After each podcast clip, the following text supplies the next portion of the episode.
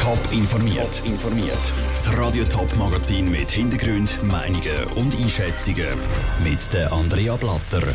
Zwei Kreise miteinander. Am Zürcher Hauptbahnhof verbindet der neue Fußgängerbrück Stadtteil. Und drei Kandidaten gegeneinander. Die Thurgauer Ständeratsanwärter liefern sich ein verbales Duell. Das sind zwei von den Themen im Top informiert.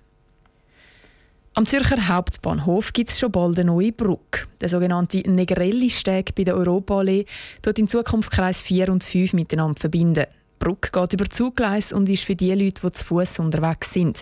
Heute war der offizielle Baustart. Unsere Reporterin Sandra Witzmer hat sich vor Ort ein Bild gemacht.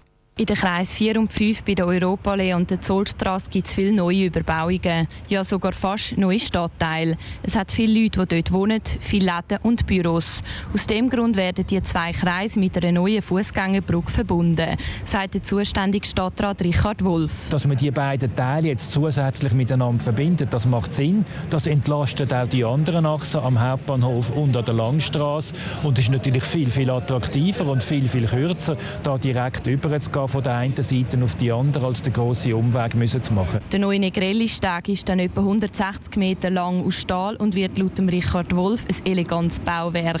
Die Brücke sieht so aus, dass auf beiden Seiten der Gleis je einen Turm hat im Aufgang mit einem Lift in der Mitte und rundum eine Wendeltreppe und dann oben drüber über sämtliche Gleise über führt der Negrelli-Steg, sodass man möglichst kurz und schnell von der Europaallee an die Zollstraße überkommt. Es hat einen guten Grund, warum der Steg ausgerechnet Negrelli heisst. Der Name hat den Steg an einer berühmten Person zu verdanken. Der Negrelli-Steg heisst Negrelli nach dem Alois Negrelli. Das ist ein äh, österreichischer Ingenieur, der die spanische Brötlibahn mitgeplant hat und wo auch die Münsterbrücke in der Stadt Zürich gebaut hat. Also also ein bekannter Ingenieur, der vielleicht ein bisschen in Vergessenheit geraten ist. Mit dem Bauwerk will man ihn in Erinnerung behalten. Der Steg wird unter Vollbetrieb gebaut. Die Züge fahren ganz normal unten durch. Die Bauarbeiten dauern etwa ein Jahr. Dann ist der Negrelli-Steg für die Öffentlichkeit zugänglich.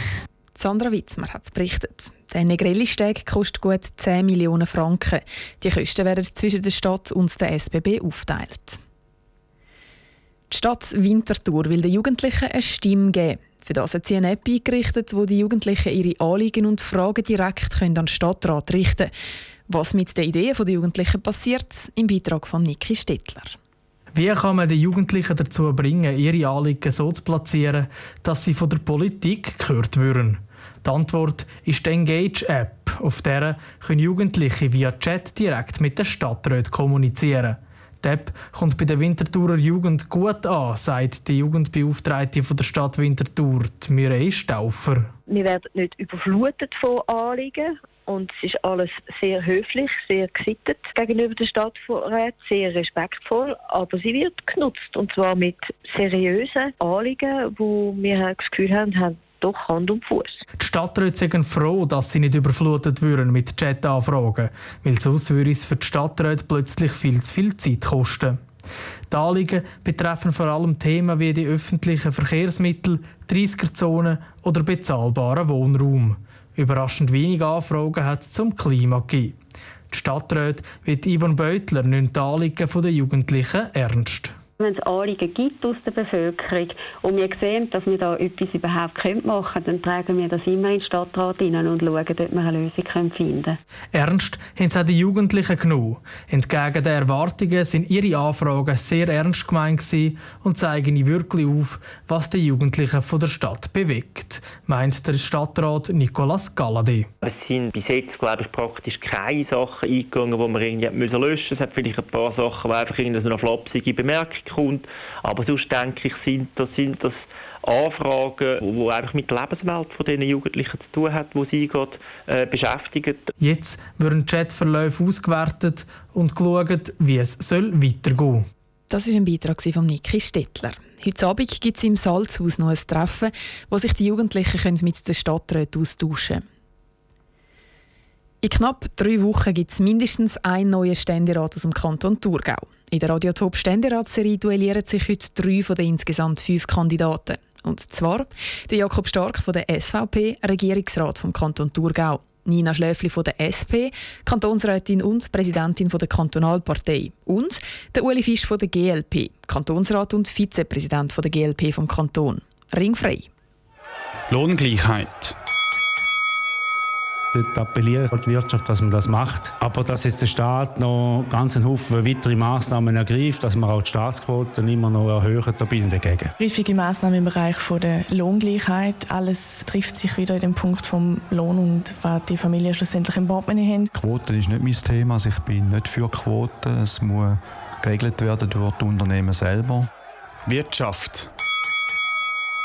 Zuerst ist sicher einmal, dass wir alle bereit sind, auch mitzutragen, dass die Arbeitnehmer in so einem Moment auch bereit sind, vielleicht einmal ein paar Stunden mehr zu arbeiten, dass die Forschung weitergeht, dass wir effizienter werden. Wird man wirklich weiterhin auf reine Gewinn setzen oder sollte man nicht in Zukunft den Mensch und die Umwelt im Mittelpunkt stellen? Und dort gibt es natürlich ganz neue Möglichkeiten, Stichwort grüne Wirtschaft, Stichwort Cleantech. Wir müssen schauen, dass äh, die Unternehmen Rechtssicherheit haben. Die richtige Wirtschaftspolitik ist, dass man die Unternehmen nicht zusätzlich mit Regulierungen bestraft, sondern einfach wirklich versucht, die Rahmenbedingungen für die Unternehmen so gut wie möglich zu gestalten. Verkehr. Wir müssen weiterhin schauen, dass wir ein Miteinander haben vom privaten und vom öffentlichen Verkehr. Es gibt immer noch mehr Personenfahrzeuge, die zugelassen werden. Ich glaube, da muss man schon noch mal ein Augenmerk drauf legen und dann einfach vor allem auch den ÖV stärken. Wir investieren immer mehr in Beton, also in mehr Autobahnen und gegen den Ausbau von Autobahnen bin ich klar. Wir müssen schauen, dass wir da so Road Pricing zum Beispiel anbringen. Freizeit. Gehe ich am liebsten joggen oder ich gehe in meinen Rebberg arbeiten. Oder dann lese ich sehr gerne und dann jasse ich noch, reibe gerne und ab und zu auch gut. Mit meinen Freunden, bei einem guten Essen, das ich selber gekocht habe. Ich gehe auch gerne noch in den Ausgang, fahre Rennvelo und mache Yoga. Und dann lese ich gerne mal ein Buch, das nichts mit Politik zu tun hat. Mit der Familie, mit meiner Frau, beim Wandern, beim Sporttreiben allgemein. Und wenn ich alleine kann, Sport treiben, dann auf dem Rennvelo. Das sind der Uli Fisch von der GLP, Nina Schläfli von der SP und der Jakob Stark von der SVP die sich duelliert haben. Zusammengestellt hat das Duell der Patrick Walter. Das Duell mit den anderen Thurgauer Ständeratskandidaten Kurt Egger und der Brigitte Heberli gibt es auf toponline.ch. Und dort gibt es auch schon Duell der Kandidaten aus den Kantonen Zürich, Appenzell Ausserrhoden und Schaffhausen. Top informiert, auch als Podcast. Mehr Informationen gibt es auf toponline.ch.